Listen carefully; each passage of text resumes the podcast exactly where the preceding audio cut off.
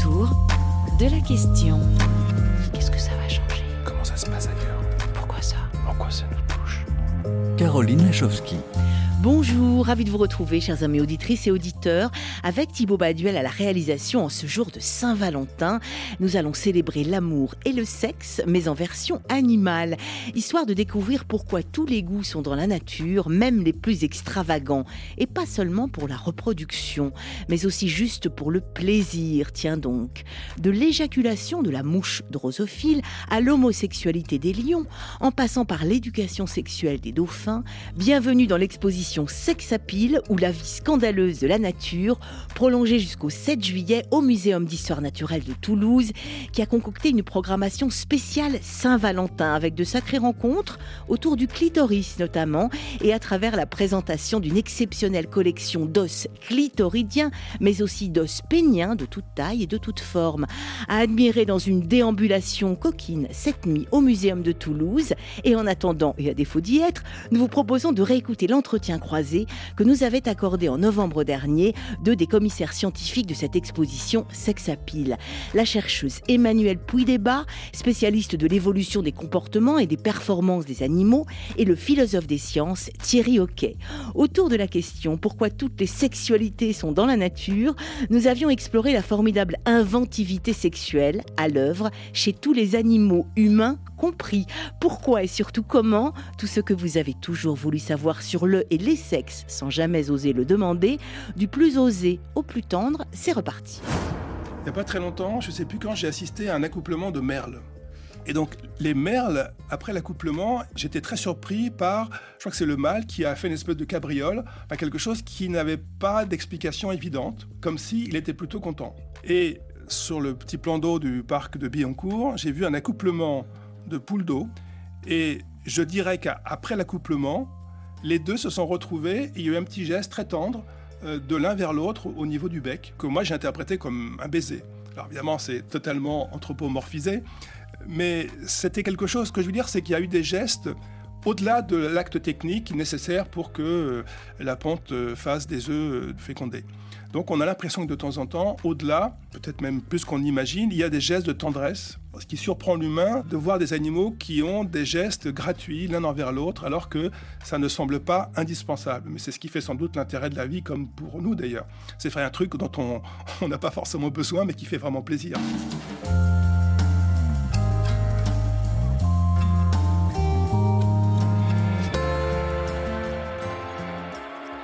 Et oui, le plaisir, le mot est lâché par le vétérinaire et épidémiologiste François Moutou, car pour tous ceux et toutes celles qui étudient les comportements, les capacités cognitives et émotionnelles des animaux, c'est une évidence, hein, n'est-ce pas Emmanuel Pouy-Débat Bonjour à vous d'abord. Bonjour, bonjour Caroline, bonjour à tous. Oui, euh, clairement, le, plaisir et le contact, euh, comme évoqué euh, juste avant, il, existe. après, quelle signification il a, ça c'est encore autre chose, mais le contact, il existe, les bisous, ça existe. Ça peut aller tout simplement, entre guillemets, tout simplement Hein, d'un contact social, maintenir un contact, maintenir un lien social après un accouplement, par exemple. Mais ça peut être aussi euh, un échange de tendresse, assurément. Alors, je rappelle que vous êtes Emmanuel Pouy-Débat, directrice de recherche au CNRS, au laboratoire MECADEV, hein, mécanisme adaptatif et évolution au Muséum national d'histoire naturelle, médaille d'argent du CNRS pour vos recherches et vos découvertes sur les comportements et les performances animales, autrice d'ouvrages remarquables et remarqués sur l'intelligence des animaux notamment. Vous venez de publier aux éditions Odile Jacob Mes plus belles rencontres animales, ouvrage dont nous avons d'ailleurs un exemplaire à vous offrir, chers amis auditrices et auditeurs, et dans lequel vous partagez, Emmanuel, entre autres, l'histoire d'un éléphant qui s'évade par amour, ou alors de ces mamans singes qui, comme nous d'ailleurs, importent leur bébé euh, plutôt côté gauche pour mieux être en contact avec les émotions de leurs petits. Autant de rencontres animales qui vous ont marqué dès votre plus jeune âge. Emmanuel au pays des merveilles, ça c'est comme ça que vous surnommez le professeur Yves Coppens, auquel vous dédiez cet ouvrage. Alors Emmanuel au pays de la sexualité animale, si je peux me permettre aujourd'hui, car euh, vous êtes aussi l'autrice de Sexus Animalus, superbe ouvrage dans lequel euh, vous nous aviez fait découvrir, entre autres, euh, la pratique euh, du cunilingus et de la masturbation chez les chauves-souris, ici, je vous assure. Alors pourquoi, Emmanuel, une telle diversité de pratiques et de comportements sexuels chez les animaux? Est-ce que tout est permis, on peut dire comme ça? Ah bah, euh, tout est permis, en tout cas tout existe, ça c'est sûr. Euh, après, pourquoi une telle diversité? C'est un peu ce qu'on cherche à comprendre hein, quand on travaille sur l'évolution. Il y a une immense diversité de, morphologie, euh, y compris dans les organes génitaux d'ailleurs, une grande diversité de morphologie, de physiologie, de comportement. Donc pourquoi C'est ce qu'on cherche à comprendre. Hein. Les morphologies vont, vont, évoluer en fonction des comportements aussi. Quand, quand les organes génitaux masculins des canards, ils évoluent en fonction du comportement de la femelle à lutter un peu contre le viol du mâle, bah voilà, c'est là c'est une cause, entre guillemets, une cause comportementale, mais ça peut être des causes écologiques. Le milieu va changer, donc les comportements vont s'adapter, la morphologie va s'adapter, etc. Donc le pourquoi de la diversité, c'est une vraie question qu'on n'a toujours pas résolue, mais c'est en ça aussi qu'on essaye de la comprendre, cette diversité. Et c'est une diversité effectivement euh, morphologique, mais une diversité partout, une diversité sexuelle. Une diversité sexuelle, une diversité dans les pratiques. Vous pouvez avoir effectivement du cunilingus, vous pouvez avoir... Bon après, c'est faut pas forcément y voir les mêmes, euh, les mêmes justifications que chez nous. Euh, voilà, mais, mais on n'est pas complètement sûr que ce soit pas que pour du plaisir aussi. Hein. Il y a des espèces pour lesquelles on sait que ça produit du plaisir. Il n'y a pas besoin d'aller chercher très loin. Les travaux sur les rats montrent très clairement euh, que dans ce type de pratique, il y a de la production de plaisir. Euh, mais ça peut être aussi des fois pour des fonctions euh, d'hygiène hein, au moment de l'accouplement. Donc, Donc, c'est pas forcément ce à quoi nous on pense en premier. Mais, mais oui, tout, tout existe et il y a aussi du plaisir. faut pas, faut pas non plus mettre tout sur l'anthropomorphisme. Il y a des choses qui existent, même s'il faut être prudent dans les interprétations. C'est ça, attention aux interprétations. Alors je rappelle que dans cette exposition Sexe à pile, il est aussi question de la sexualité des plantes, mais aujourd'hui on va se contenter, si j'ose dire, et se concentrer sur euh, la sexualité des animaux. C'est déjà pas mal, d'autant que nous sommes nous-mêmes des animaux, et ça c'est pas le philosophe des sciences que vous êtes qui nous dira le contraire. Thierry Oquet, bonjour. Bonjour Caroline. Merci d'être en direct avec nous. Alors vous, vous êtes professeur de philosophie des sciences à l'université Paris-Nanterre, spécialiste entre autres de Buffon, de Linné, de Darwin. Vous êtes l'auteur de nombreux ouvrages passionnants sur l'histoire naturelle et la différence des sexes. On peut citer euh, Le sexe biologique aux éditions Hermann et Des sexes innombrables aux éditions du Seuil. Citons aussi votre dernier, Le nouvel esprit biologique aux presses universitaires de France. Et puis citons aussi ce superbe album Sex à pile, la scandaleuse vie de la nature, ouvrage qui accompagne l'exposition au Muséum de Toulouse actuellement et dans lequel Thierry Hockey, vous avez rédigé la partie euh, nous concernant euh, nous-mêmes et les humains dans tout ça que nous apprennent que vous apprennent la sexualité des autres animaux sur la nôtre, Thierry Hockey je pense que les êtres humains s'interrogent toujours sur effectivement le pourquoi du comment et, et, voudraient savoir comment ils doivent faire les choses et pourquoi ils les font comme ils les font. Donc il y a une interrogation qui est très vive et effectivement, je crois que l'observation euh, des vies animales autour de nous a été euh, ben, une source d'inspiration hein, euh, pour, pour se comprendre, mais aussi pour rêver. Dans l'extrait que vous avez diffusé, on entendait François Moutou rêver en fait. Il était très fleur bleue d'ailleurs, c'était assez touchant. Ça, il rêvait des baisers, des, voilà, il voyait des euh, baisers, il voyait beaucoup de poésie et de tendresse. Il devait avoir un petit côté peut-être mélancolique ce matin-là. Il a besoin de retrouver dans la nature euh, une tendresse. Euh, voilà, bon. Mais ce qu'a fait remarquer Emmanuel Puy-Débat, c'est aussi qu'il y a aussi énormément de violence, de brutalité, de cruauté dans la nature. Donc on ne doit pas oublier tout ça. Et donc le fait qu'il y ait tout ou tant de choses en tout cas dans la nature, eh bien ça nous fait réfléchir effectivement sur ce qu'on y cherche et ce qu'on y trouve. Donc euh, par exemple, quand il s'agissait de moraliser les comportements sexuels des humains, on allait chercher par exemple des espèces comme je sais pas la tourterelle ou euh, la, qui vit en couple, en couple fidèle, monogame, parfois de saison en saison, les mêmes partenaires se retrouvent, etc. Mais si on veut défendre le libertinage, on ira chercher d'autres espèces. Euh, où il y a plus de, de, de polyandrie, de polygynie, enfin de, mélange, de promiscuité sexuelle, voilà. Au, fond, il y a une telle diversité qu'on peut nous euh, prendre ce qu'on veut. Euh, euh, il n'y a vraiment pas de question de morale, mais qu'on peut nous mettre l'accent. Ou, aujourd'hui, peut-être qu'on regarde un peu autrement aussi la sexualité des animaux par rapport à notre la manière dont notre esprit a changé, dont nos, nos sociétés changent. Alors, évidemment, j'allais dire, on n'a pas tout, on s'est pas toujours intéressé aux mêmes animaux en fait. Et, je pense que depuis le, XXe siècle, disons depuis le XIXe siècle, mais voilà, au XXe siècle, on a vraiment accentué la recherche sur les primates. On a découvert plein d'espèces de primates qui nous, euh, qui, nous touchent plus parce qu'elles sont plus proches de nous et puis parce qu'elles semblent représenter un peu quelque chose d'ancestral pour nous. Donc, euh, on, on, a plus de projections fantasmatiques et anthropomorphiques sur ces espèces-là et elles paraissent euh, plus propices à nous révéler le secret de notre nature. Autour de la question de justement de ce, du sexe à pile et de la scandaleuse vie de la nature, parce que c'est le titre de cette exposition, je propose un nouvel éclairage d'un spécialiste que vous connaissez, Emmanuel Puy-Débat, c'est Thierry Laudet. Il est professeur en écologie évolutive, spécialiste euh, reconnu, hein, internationalement reconnu de la sexualité des animaux, auteur entre autres de l'histoire naturelle du plaisir amoureux, dans lequel euh, Thierry Laudet, comme à son habitude, secoue le cocotier de nos idées reçues. Écoutez-le, cette fois-ci, c'est sur euh, l'orgasme. Oui, l'orgasme, on l'écoute.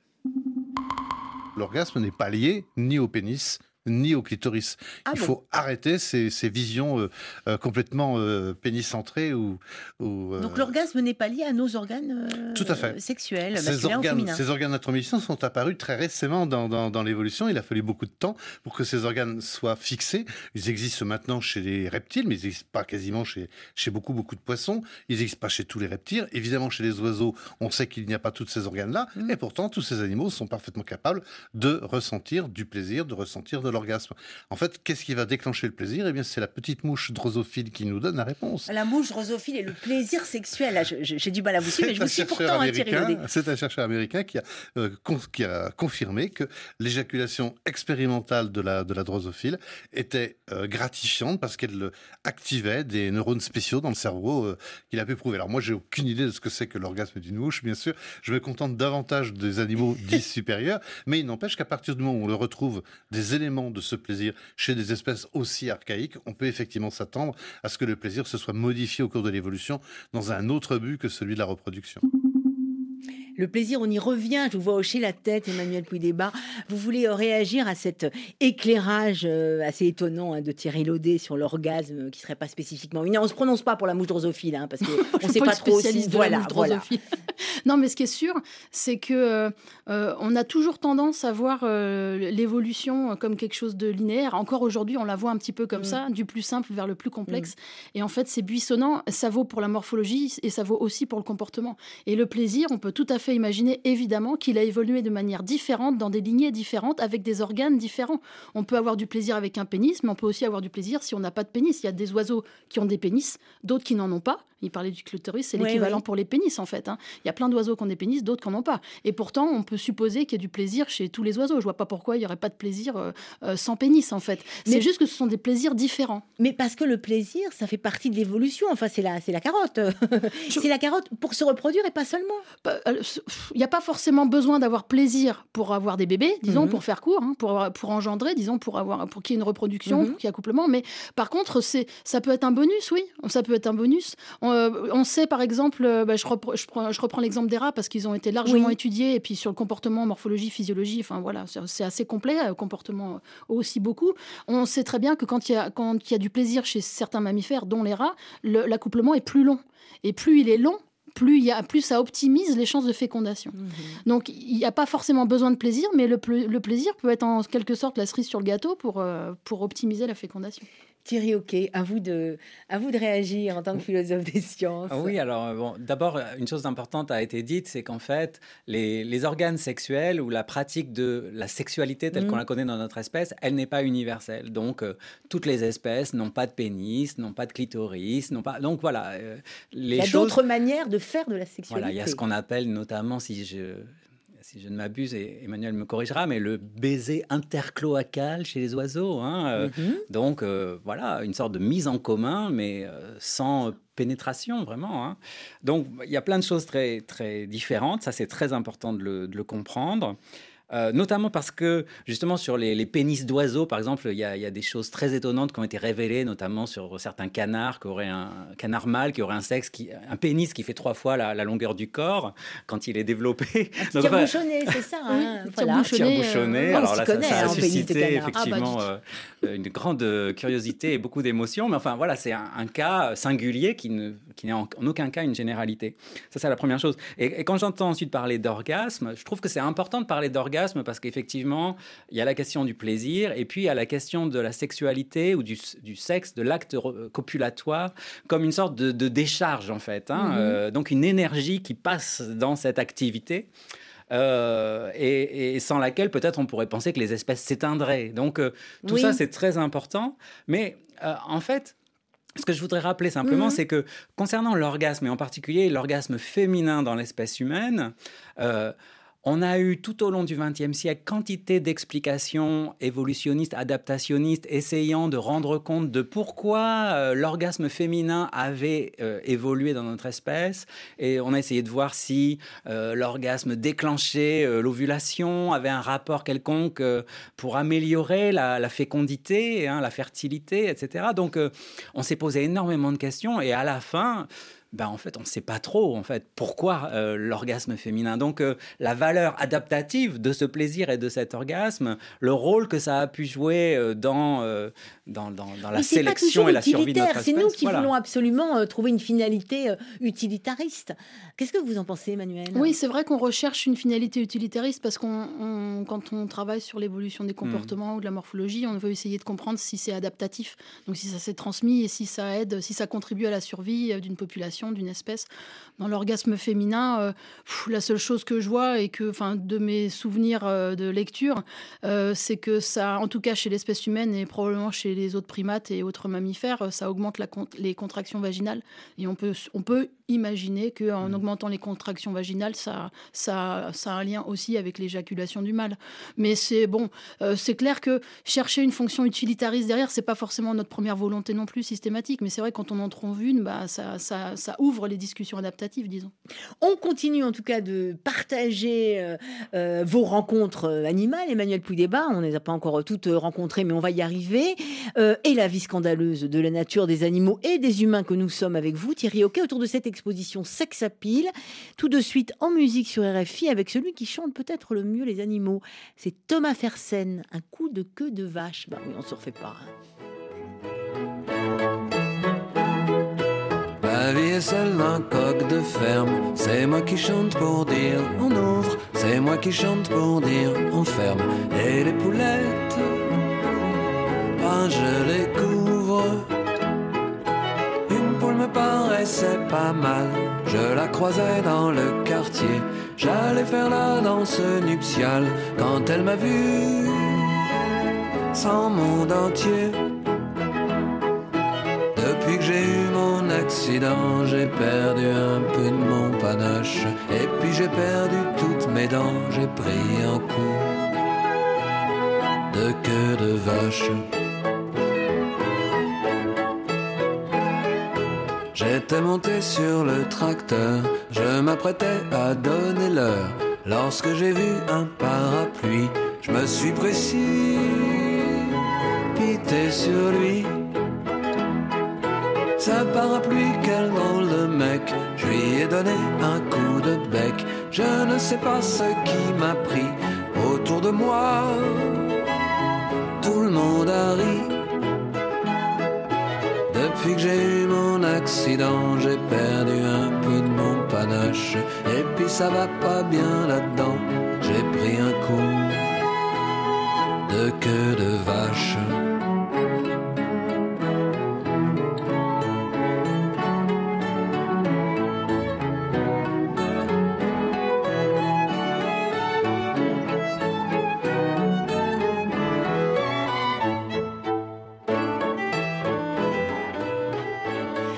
Que de vache, Thomas Fersen sur RFI, autour de la question pourquoi toutes les sexualités et tous les goûts sont dans la nature. Regard croisé de la spécialiste des comportements et performances animales Emmanuel Pouy-Débat et du philosophe des sciences Thierry Hockey autour de l'exposition Sex pile ou la vie scandaleuse de la nature actuellement au Muséum national de Toulouse où s'est rendu notre reporter Stéphane Duguet. Arrêt sur l'image de la roue du pan, ou comment attirer le regard des femelles, puisque ce sont elles chez les pans qui choisissent leur mâle. Explication in situ de Philippe Hebb, directeur de recherche au CNRS, spécialiste de l'écologie comportementale des oiseaux et des abeilles à l'Université de Toulouse, Paul Sabatier, au micro de Stéphane Duguet. Alors en fait, le pan est un oiseau intéressant parce que déjà Darwin se posait des questions sur quels sont les mécanismes qui pourraient expliquer l'évolution d'une queue aussi euh, énorme et ses colorations aussi euh, impressionnantes? Et la femelle est beaucoup plus petite et euh, beaucoup de couleurs beaucoup plus discrètes. Et Darwin a proposé donc le mécanisme de sélection sexuelle où d'un côté il y a la compétition entre les mâles comme chez les cerfs, mais de l'autre côté l'autre mécanisme c'est le choix des femelles. C'est-à-dire de la même façon qu'on voit le mâle produire une, roue énorme avec ses plumes. Il faut imaginer que dans le cerveau des femelles, elles recherchent en fait des mâles qui vont euh, présenter les roues les plus extravagantes. Et il n'y a pas que les roues. En fait, ils font des mouvements de plumage, ça fait du bruit. Et donc, elles vont choisir les mâles les plus extravagants. Et du coup, comment ça se passe? Combien de temps ça dure? Est-ce que vous pouvez nous décrire un peu ce processus? Les pans, ils se reproduisent dans ce qu'on appelle des arènes, c'est-à-dire un groupe de mâles va venir euh, sur une même zone, ils vont être proches les uns des autres et ils vont parader et ils vont attirer des femelles. Donc dans cette arène, les mâles vont parader, la, femelle va venir visiter, elle va faire un peu ce qu'on pourrait appeler un shopping génétique, c'est-à-dire elle va chercher le mâle avec qui elle va s'accoupler. Et il faut savoir qu'une fois qu'elle s'est accouplée, elle va se retirer, elle va aller elle-même construire le nid, incuber les œufs et s'occuper des jeunes. Le mâle ne participe que génétiquement à la reproduction. Donc en fait, pour la femelle, c'est vital de s'apparier, de s'accoupler avec le meilleur mâle possible au sein de cette arène. Donc l'arène, en fait, fournit à la femelle, sur une, euh, une surface réduite, la possibilité de comparer entre plusieurs mâles et vraiment de voir des différences minimes entre les mâles comment les femelles pans choisissent les mâles les plus extravagants et pourquoi? Ça vous inspire quoi, Emmanuel Poudébar Ah, ça m'inspire qu'il y a beaucoup de, de, mystères dans ces comportements-là parce qu'il y a, il y a d'autres, il y a plein de parades comme ça dans le monde animal. Il y a d'autres oiseaux qui font ça. Beaucoup chez les oiseaux d'ailleurs. Beaucoup chez les oiseaux. Euh, je pense aux paradisiers bien sûr qui font des parades magnifiques. Mm, mm. Euh, je pense aussi aux oiseaux jardiniers en Australie, Asie du Sud-Est, qui font des huttes ou des tonnelles pour attirer. Euh, ça, qui font des nids insensés. Des nids insensés, c'est magnifique. Les, les, les, les perroquets, euh, euh, les, les, les cacatoès noirs, pardon, euh, eux, alors eux, ils produisent des rythmes et chaque mâle va, avoir, va produire un rythme différent. Hein. Ils prennent un bâton dans la pâte ou une noix et ils tapent sur des branches. Chaque mâle produit un rythme différent. Ils sont percussionnistes. Et ils sont percussionnistes, tout à fait. Les femelles vont choisir les mâles en fonction soit de la danse pour ceux qui paradent, soit de, du musicien pour, les, pour mhm. les batteurs, disons. Mais il y a aussi des poissons qui font ça. Il y a le poisson globe qui fait une rosace absolument extraordinaire. Et la, la, la, la question qu'il y a derrière, c'est qu'en fait, oui, effectivement, la femelle va chercher probablement le meilleur, le meilleur papa potentiel hein, mhm. pour avoir le meilleur succès reproducteur. Mais la question, c'est comment, quels sont ses critères? Euh, C'est pourquoi est-ce que euh, tel parade, tel paradeur ou tel rosace serait à même de donner une indication sur le, meilleur père potentiel? L'énigme, elle est vraiment là, et c'est ça que, ce qui est passionnant à, essayer de comprendre. Mais et comment est-ce qu'on essaye de comprendre ça, Emmanuel Pouillet Parce que vous parlez de, des, rosaces et des poissons des sables, de, euh, du rythme des, des, batteurs euh, mm. perroquets. Bah, en fait, euh, ce que dans, les chercheurs qui travaillent là-dessus vont mm. par exemple essayer de quantifier le, les individus mâles qui ont été choisis. Mm. ils vont essayer de ah. voir s'il y a certains mâles qui ont été davantage choisis que d'autres et voir s'il y a des, des liens avec les parades qui ont été produites. Euh, l'araignée pan, hein, vous voyez, on, sort des oiseaux. Hein, la petite araignée pan a fait quelques millimètres. L'araignée pan, comme le pan. Vous pensez, vous pensez pour ça, je pense que c'est pour ça que j'y ai pensé. L'araignée pan, elle parade. Le mâle, il parade. Il fait des petites danses. Il fait des mouvements. Euh, il fait des mouvements saccadés. Il, oriente son abdomen euh, qui, qui, qui, a un mécanisme d'iridescence, c'est-à-dire qu'en gros, il va orienter son abdomen en fonction de l'orientation des rayons du soleil pour faire ressortir ses couleurs au maximum. Pourquoi est-ce que les femelles vont choisir tel mâle plutôt qu'un autre? Il euh, faut essayer de comprendre si la, parade en elle-même a un lien avec le succès reproducteur du mâle. Et toutes les toute l'énigme est là et c'est passionnant à étudier. Thierry, ok, je vous vois hocher, euh, hocher la tête. Ça vous embouche un coin quand même, hein, toutes ces, tous, ces, tous ces mâles Il en faut qui plus paradent. que ça. Il en faut plus que ça.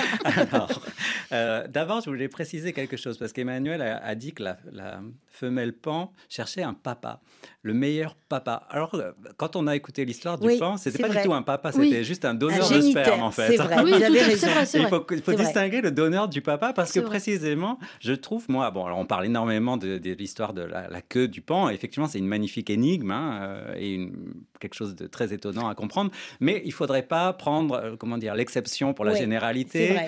et, l'aspect absolument caricatural et extrême, hein, il a été parlé d'extravagance de cette affaire, ne doit pas nous fermer les yeux sur d'autres mhm. choses. Le fait que d'autres femelles, justement, privilégient non pas l'extravagance physique et, purement donc euh, génétique euh, de la contribution du mâle, mais vont au contraire favoriser des mâles qui s'impliquent dans l'élevage des petits, dans la construction du nid, donc dans une relation plus durable. parce qu'en fait, on s'en moque finalement de euh, la fécondation. C'est tout petit la fécondation. S'il n'y avait que la fécondation, ça ne sert à rien.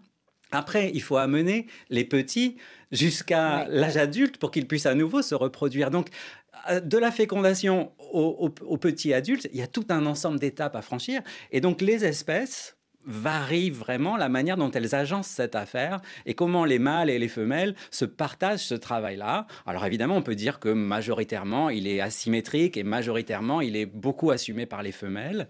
Euh, mais euh, n'empêche qu'il y a plein d'arrangements possibles et même des arrangements inversés. Euh, je pense notamment à des oiseaux qui s'appellent les jacanas où ben, ce sont les, femelles qui combattent et qui paradent un mm. peu, tandis que les mâles sont au nid et font la couvée.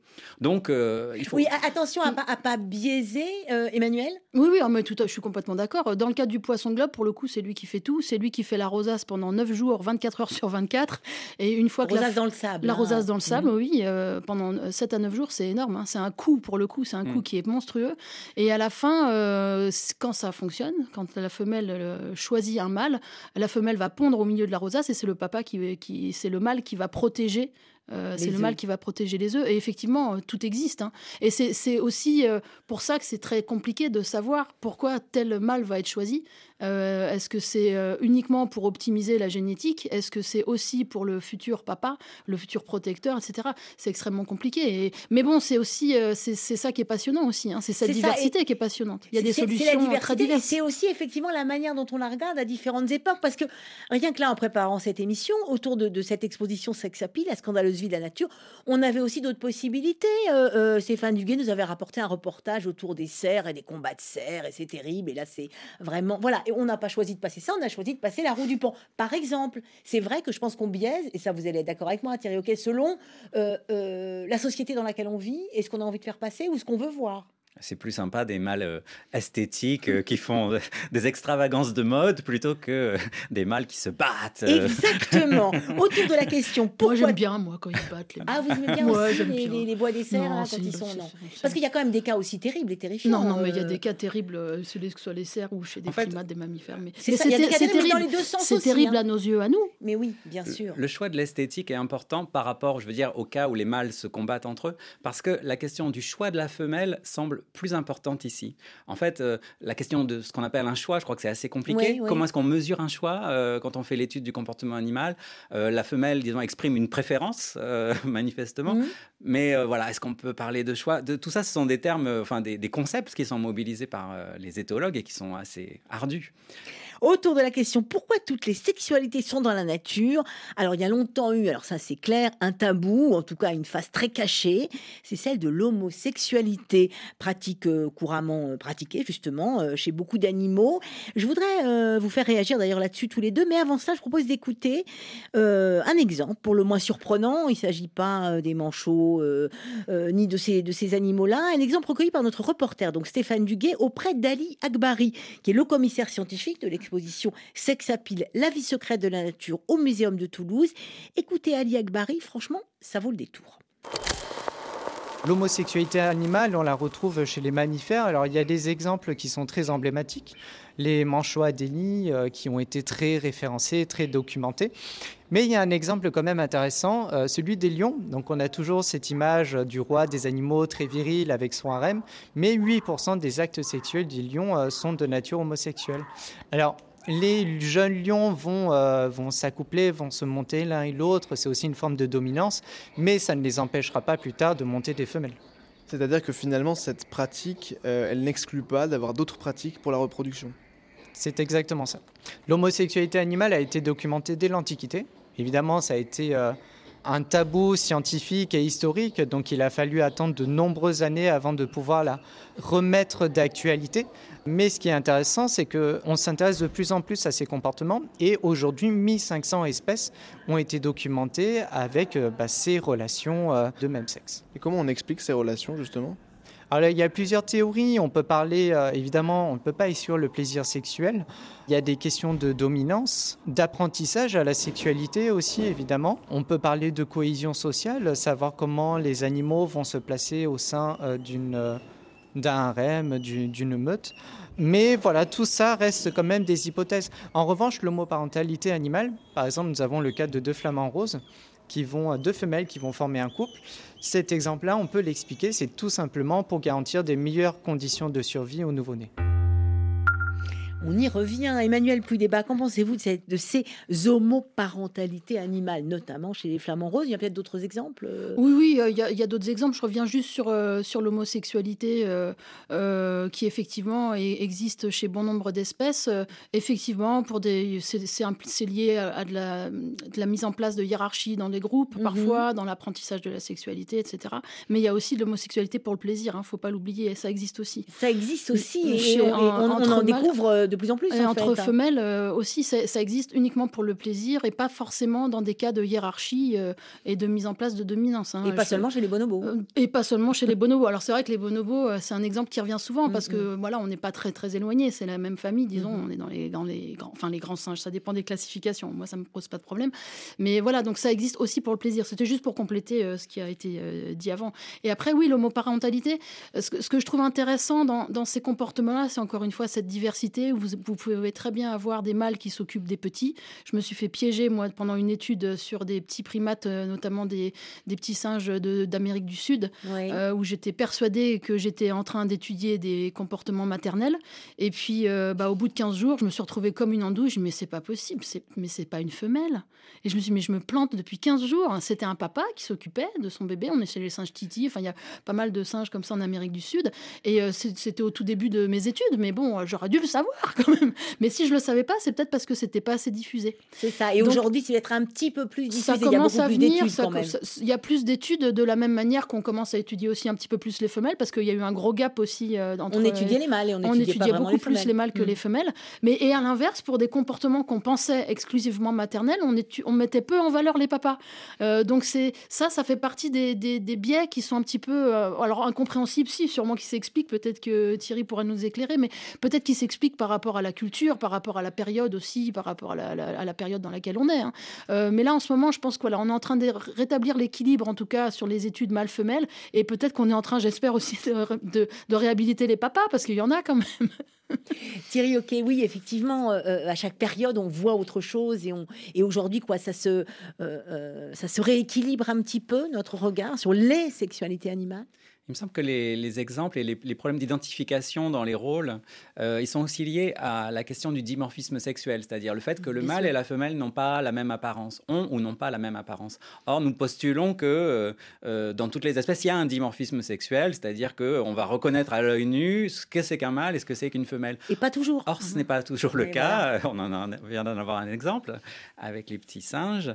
mais voilà, il y a des espèces même où on parle d'espèces de d'oiseaux-mouches, je crois, ou le, le Elianthus, il me semble, le, genre, mais le, il y a des mâles qui ont une, gorgette un peu mhm. caractéristique et il y a des femelles qui ont aussi une forme de cette gorgette. Euh, donc en fait, il y a ce qu'on peut appeler, avec tous les guillemets nécessaires, une sorte de transsexualité animale, c'est-à-dire des femelles qui ont un aspect extérieur de mâle, un mâle qui a un aspect extérieur de femelle, ce qui pose des problèmes d'identification pour euh, les, personnes qui les observent, mais aussi peut-être à l'intérieur de l'espèce. Euh, ça crée aussi, bien mmh. sûr, euh, bah, des, relations différentes hein, entre les individus. Donc il y, a tout ça qui se, qui se joue cette question du dimorphisme sexuel, elle est très importante parce que euh, toutes les espèces ne sont pas sexuellement dimorphiques. C'est ça. On en revient vraiment. Oui, Emmanuel, je vous laisse parler parce qu'on en revient vraiment à cette diversité ah dans tous les domaines. Ah c'est une biodiversité euh, physiologique, sexuelle, comportementale. C'est ça. C'est insensé. C'est ça qui est fascinant. Et pour pour euh, pour enchaîner par rapport à ce qui vient d'être dit, chez les hyènes, par exemple, les femelles ont un clitoris qui peut ressembler à un pénis quand elles sont jeunes. Et là, pour le coup, c'est vraiment pour lutter contre les agressions sexuelles des mâles. Euh, donc c'est un comportement et probablement une adaptation euh, qui est liée à, une protection euh, des femelles quand elles sont jeunes. Après, en grandissant, elles savent un petit peu mieux se défendre. Donc notamment elles n'ont plus besoin de faire semblant. Exactement. Donc ces histoires de dimorphisme, et c'est vrai que ça dépend des espèces sur lesquelles on travaille, mais ne serait-ce que la preuve chez les primates, moi je me suis bien plantée au, au, début. et puis chez les reptiles, moi je travaille en, ce moment un petit peu sur les serpents, je peux vous dire que c'est galère. Hein. Faut arriver à reconnaître le mâle de la ah femelle. Oui, oui, oui, c'est pas simple du tout. Faut vraiment, faut vraiment aller chercher, comme on dit. Hein. Et Donc aussi, très je crois qu'ils ont des amours assez euh, prolongés, assez intenses. Oui, et puis surtout, hein. c'est surtout au niveau des organes sexuels. Euh, euh, vous avez des doubles pénis, des doubles vagins qui peuvent utiliser de manière alternée. Enfin, ça, ça, ça, fait partie des, des, des, ouais, des choses encore extraordinaires qu'on peut découvrir. voilà, j'ai 50 ans, j'ai découvert ça à 46 ans. donc voilà, c'est, c'est, tout est diversité et il y a encore tout à découvrir, Et d'ailleurs, vous partagez quelques-unes de vos plus belles rencontres animales dans cet ouvrage, Emmanuel Puydébat, qui vient de paraître chez Odile Jacob. Ouvrage assez fascinant. Alors là, on est dans les questions de sexualité, d'amour, de tendresse. Je sais que vous travaillez aussi beaucoup sur les éléphants. Euh, il y a une très jolie histoire euh, d'un amour d'un éléphant pour sa mère, qui, qui enfin un petit éléphant euh, qui, qui, parvient à s'évader. il y a plein d'histoires que oui, vous racontez. Alors, là, là, dans le dans le cadre de l'évasion, je pense que c'est un, un, jour où j'étais en, en, parc zoologique. Je travaille pas, mal en parc zoologique, mhm.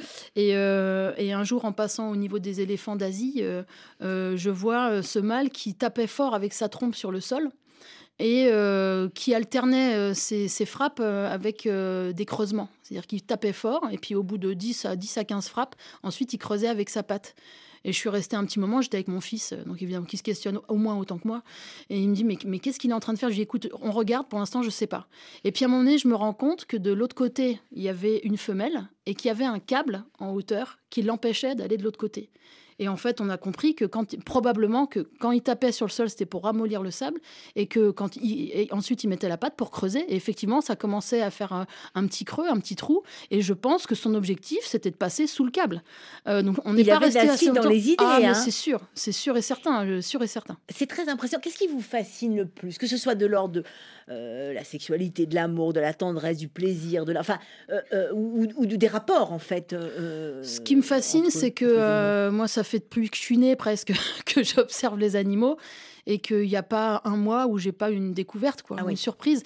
Et puis, ce qui me fascine aussi beaucoup, c'est ces solutions qu'ils sont capables de trouver, euh, y compris dans mes propres protocoles expérimentaux où je pense avoir réfléchi à tout. Euh, je suis bien entourée, hein, j'ai des très bons doctorants, euh, étudiants, etc. Parce que vous travaillez, je le rappelle, sur, sur tous les animaux, enfin l'interdisciplinarité oui, surtout. Tout à fait. j'ai pas, ça, peut, ça va du Bernard l'ermite à l'éléphant, passant par les éléphants et les perroquets. mais quand on monte un dispositif expérimental, bah, des fois, il va trouver une solution qu'on n'avait absolument pas du tout envisagée et qui d'ailleurs vous met à plat tout votre protocole. Mais l'animal lui-même, quel qu'il soit. Bien sûr, bien sûr. Quel qu'il soit, oui, je me suis fait avoir par Bernard, Bernard Lermite. Je vais ah, petit Bernard Lermite, bien sûr, hein. bien sûr, qui, changeait de coquille beaucoup plus souvent que ce que je pense que j'avais évalué. En tout cas, les Bernard Lermite aquatiques, pas les terrestres. Qui, ça, les terrestres, ça va, on voyait quand ils changeaient de coquille, mais les, les Bernard Lermite aquatiques, je me suis fait avoir. Et puis des, des, des, singes, des capucins ou des bonobos qui m'ont trouvé des solutions complètement, enfin, que j'avais pas du tout envisagées. Donc c'est ça, c'est la surprise permanente, c'est ça qui me plaît. Là. Surprise permanente autour de la question pourquoi tant de sexualité, d'amour et de tendresse, mais aussi parfois tant de férocité chez les animaux, humains et non humains. On continue de s'interroger en votre compagnie, Emmanuel Poudéba. On écoute votre choix musical, Thierry Hockey, le chat, version Pow sur RFI.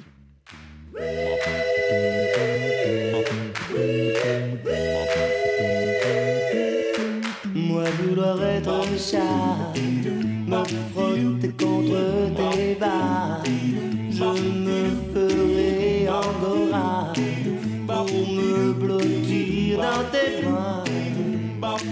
Je te jure, je boirai plus que du lait, je n'aime plus la vodka. Moi vouloir être un quand je te vois. Moi vouloir être chat, retrouver sur les gouttières mes copines de litière, mais toujours rester à toi. Prendre des minchafouines, me lécher les babines quand viennent tes copines. Moi vouloir être chat, risquer de tes doigts que le caresse sur. Moi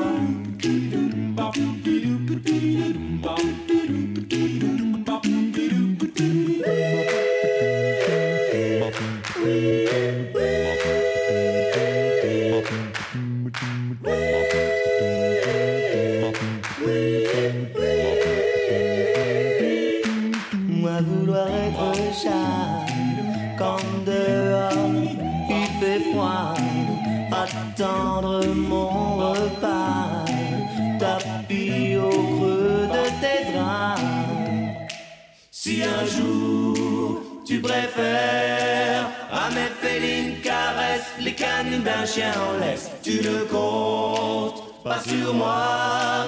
Pour dormir sur le sofa, je te montrerai de quoi est capable un gros chat. À ce jeu-là, je suis roi. Et la souris, ce sera toi. Et la souris, ce sera toi. Et la souris, ce sera. Être choix. Un grand merci pour ce très pertinent choix musical. Euh, c'est vraiment ça, Thierry Ok Moins vouloir être chat Oui, en fait, il y a beaucoup de choses dans cette chanson, mais, ce que j'aime en particulier, c'est le, le, glissement insensible qui se fait entre la tendresse des pattes de velours à, euh, les, aux menaces finales. La en fait. souris, ce sera toi. Hein, c'est bien qu'on hein. l'ait écouté jusqu'au bout parce que je crois qu'une des leçons qu'on peut tirer de tout ce qu'on a dit aujourd'hui, c'est vraiment que, en général, on conçoit le sexe à partir de la question de l'harmonie parce qu'en fait, il faut mm. que le mâle et mm. la femelle se rencontrent pour faire des petits et que l'espèce survive.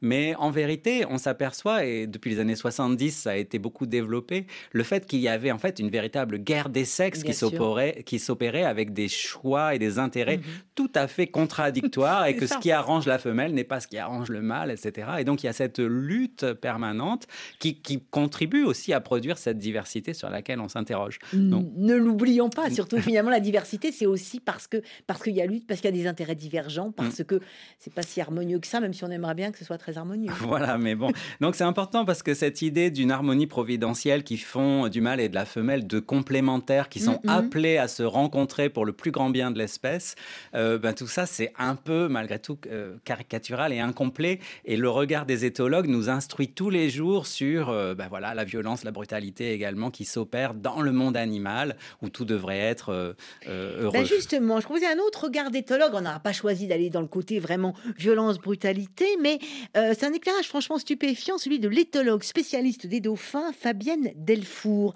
Elle était récemment notre invitée pour son ouvrage Dans la peau d'un dauphin. Écoutez voir comment les mamans dauphins font l'éducation sexuelle de leurs petits, quel que soit leur sexe.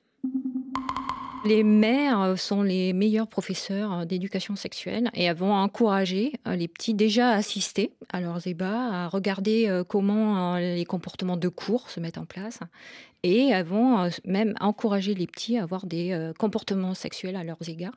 Et, ça, c'est parce que comment ils font les dauphins pour ce, enfin l'acte sexuel chez les dauphins dans l'eau, c'est il est extrêmement furtif. Donc euh, le mâle va nager à l'envers, il va introduire son pénis, ça dure vraiment très très peu de temps, mais auparavant, parfois, il y a des comportements de cours qui sont mis en place avec euh, justement des vocalisations.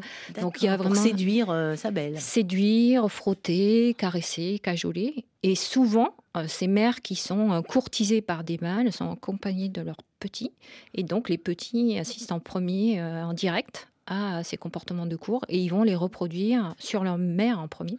Mais c'est ça qui est vraiment hallucinant. Donc les petits mâles reproduisent sur leur mère et même elle, joue parfois le rôle du mâle avec ses petites, enfin, avec ses petites filles, je sais pas comment dire, ses petites dauphines. On a découvert que euh, les femelles avaient un clitoris fonctionnel et donc parfois elles vont introduire la pectorale de donc la nageoire pectorale de leur euh, petit euh, dans leur fente génitale. Et donc on a tous ces apprentissages qui sont mis en place hallucinant, l'apprentissage sexuel, l'éducation sexuelle des dauphins et des dauphines, enfin je sais pas ce qu'il faut dire, par leur mère, euh, Emmanuel Pouy. Ah oui, oui, mais là je ne savais pas tout hein, dans ce qui a été dit, donc euh, merci Delphine. non, non, c'est pas, passionnant, franchement, je trouve ça passionnant. Et ce que je trouve aussi intéressant dans ces histoires de guerre des sexes qui a, été évolué, euh, évoqué juste avant, c'est que justement, il y a aussi une évolution des organes génitaux en fonction de cette guerre des sexes, et ça, c'est mhm. beaucoup, c'est, enfin, je dis pas que le reste est très connu, mais c'est vraiment très peu connu. Euh, il y a des animaux comme ça, ou si vous avez, vous avez des, des mâles, je pense, euh, bah, on parlait des dauphins, euh, si vous savez certaines espèces de dauphins qui, chez les mâles, les mâles violent parfois les femelles, bah, on sait que y a, chez des femelles, il y a des femelles dauphins qui ont des systèmes de vagin à clapet où elles vont sélectionner le, sperme en fonction de, de, la personne, j'allais dire, du mâle avec lequel elles se sont accouplées. Et c'est pareil chez d'autres animaux, chez des insectes, il y a plein d'exemples où vous allez... Il y a d'adaptation et de guerre. Et des covariations et des covariation d'organes mâle-femelle en fonction justement de ces, de, de ces pratiques sexuelles. Donc c'est oui, c'est extrêmement passionnant. Un champ de recherche complètement immense, Thierry Hockey, et qui nous embouche un coin. Et on en revient à cette question. Enfin, il n'y a pas de morale. Les animaux et la nature n'est euh, euh, ni morale ni euh, immorale. Elle est amorale, c'est ça. Ça n'existe pas la morale là-dedans. Bah, vous m'avez beaucoup interrogé sur les relations entre la, société et les observations qu'on faisait. Et c'est vrai que j'ai l'impression qu'on cherche toujours des animaux qui nous ressemblent ou qui, nous, mm, mm. qui, nous, qui nous convainquent que ce que nous faisons est bien. Qui nous Alors, voilà, qui nous confirme. Et donc, euh, effectivement, il y a quand même dans, dans, les choix qui sont opérés, dans toute cette diversité animale, eh bien, une volonté de. Bah, bah, en fait, il y a tellement de choses que finalement, on peut tout trouver. En fait, oui, hein. c'est ça. Donc, euh, on a parlé d'homosexualité dans le règne animal. Euh, au XVIIIe siècle, il y avait une anecdote très célèbre parce que Monsieur Dréaumur, le grand observateur des, des insectes, avait aussi accueilli chez lui une poule et un lapin qu'on lui avait, que l'abbé de Fontenue lui avait recommandé. Mhm. Et en fait, ce lapin monter la poule à heure fixe et la poule se laisser faire, ne se laisser pas faire. Ça a duré. Il y a eu dans le journal des savantes quantité de choses qui ont été ah publiées à ce sujet. Voilà. Donc des amours interespèces étaient aussi observés. Le coq et la poule euh, qui sont tellement euh, importants dans notre imaginaire de ce que sont un mâle et une femelle à peu près autant que le chat et la chatte, je pense, eh bien, euh, voilà, ils font aussi des choses très étonnantes. Buffon écrivait que les, que les coqs euh, se livraient à toutes sortes d'abus, euh, y compris en dehors de leur espèce, et prenaient comme partenaire tout ce qui leur passait euh, à proximité. donc, il y, a tellement de choses dans la nature qu'effectivement, on ne peut pas parler de moralité ici en aucune manière. Mais on peut piocher, ou on peut en tout cas se rassurer, ou en tout cas comprendre que nous aussi, on peut être un peu divers. Quoi, en tout cas, voilà, il ne faut pas essayer de tirer de l'observation de la mm. nature des leçons pour savoir ce que nous, les humains, nous devons faire, pouvons faire, ce qui est bon ou bien pour nous. Et encore moins, nous ne pouvons pas tirer de leçons sur ce que la nature nous ordonne. Voilà, ça, ça, ça n'est pas La nature ne nous ordonne rien, elle nous émerveille, Emmanuel. Oui, moi, c'est ça. Hein. Je, j'essaye, enfin, c'est pas que j'essaye, c'est que je, enfin comment dire, je suis, je suis impressionnée de tous les comportements, même les plus sordides à nos yeux d'humains, euh, quand vous avez des, des mâles loutres qui violent des bébés phoques. Euh, je veux dire, c'est difficile d'être émerveillé. Vous voyez, je vais parler cru. C'est clair. Euh, mais, malgré tout, mais malgré tout, c'est fascinant. Voilà, mm. c'est fascinant de comprendre pourquoi. Euh, ce sont des mâles, en l'occurrence, pour cet exemple-là, ce sont des mâles qui sont souvent bas dans la hiérarchie et qui n'ont pas accès aux femelles. Mm, mm. en aucun cas, je justifie. Non, hein. non, je, juste de on essaye juste de comprendre pourquoi il y a ces comportements-là. Mais c'est vrai que moi, je, j'essaye en ce moment davantage de transmettre des messages liés à mon émerveillement sur la résolution de problèmes dans le monde animal qui, moi, me fascine parce que c'est lié au comportement, aux capacités cognitives, mais aussi aux performances, c'est-à-dire aux organes qui sont impliqués et qui, euh, bon, encore une fois, il y a tout à découvrir.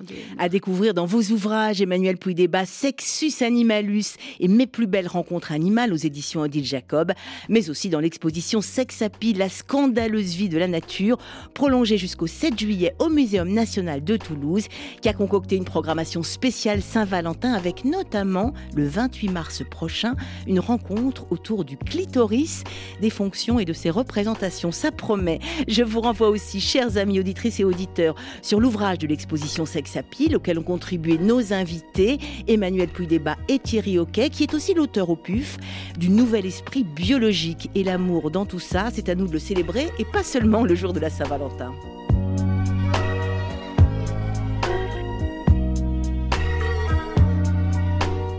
Autour de la question, c'est fini pour aujourd'hui. Vous pouvez aussi nous retrouver en rediffusion ce soir à 23h temps universel et bien sûr vous abonner à notre podcast. Avec Thibaut Baduel à la réalisation et Caroline Fillette en coulisses, Caroline Lachowski au micro. Nous vous donnons rendez-vous lundi autour de la question quand part le prochain bus pour les étoiles en compagnie de l'astrophysicien Raphaël Peralta et de son Space Bus France qui a fait des émules au Sénégal jusqu'en Côte d'Ivoire en passant par le Togo sous les étoiles exactement. Merci pour votre curiosité et votre fidélité. Surtout gardez l'esprit libre et ouvert à tous les possibles. À l'écoute de RFI, c'est bientôt l'heure de retrouver les infos.